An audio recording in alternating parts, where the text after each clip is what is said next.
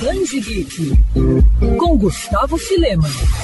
Jornalismo e quadrinhos andam lado a lado, afinal os gibis também são uma forma de relatar histórias e causos. E dentro dessa relação entre os dois meios, podemos destacar algumas obras como Mouse, de Art Spiegelman, que chegou a ganhar o Pulitzer, o prêmio máximo do jornalismo. Mas entre todas, Palestina merece toda uma atenção especial, resultado de uma longa pesquisa feita pelo jornalista maltês Joe Sacco no início dos anos 1990, HQ é considerado um marco do jornalismo em quadrinhos. Joey pagou do próprio bolso sua viagem pela Cisjordânia e pela faixa de Gaza. Disposto a ter uma perspectiva intimista sobre o conflito entre Israel e Palestina, ele se hospedou onde foi possível. Durante a jornada, foram mais de 100 entrevistas com palestinos e judeus que deram origem a nove gibis que trazem um panorama sobre esse conflito histórico. Agora, a Palestina ganha uma nova edição especial aqui no Brasil. Lançada pela editora Veneta, com direito a um acabamento de luxo, extras e capa dura, a nova versão reúne todo o premiado trabalho de Joey ao longo de 328 páginas.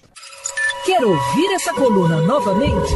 É só procurar nas plataformas de streaming de áudio. Conheça mais dos podcasts da Band FM Rio.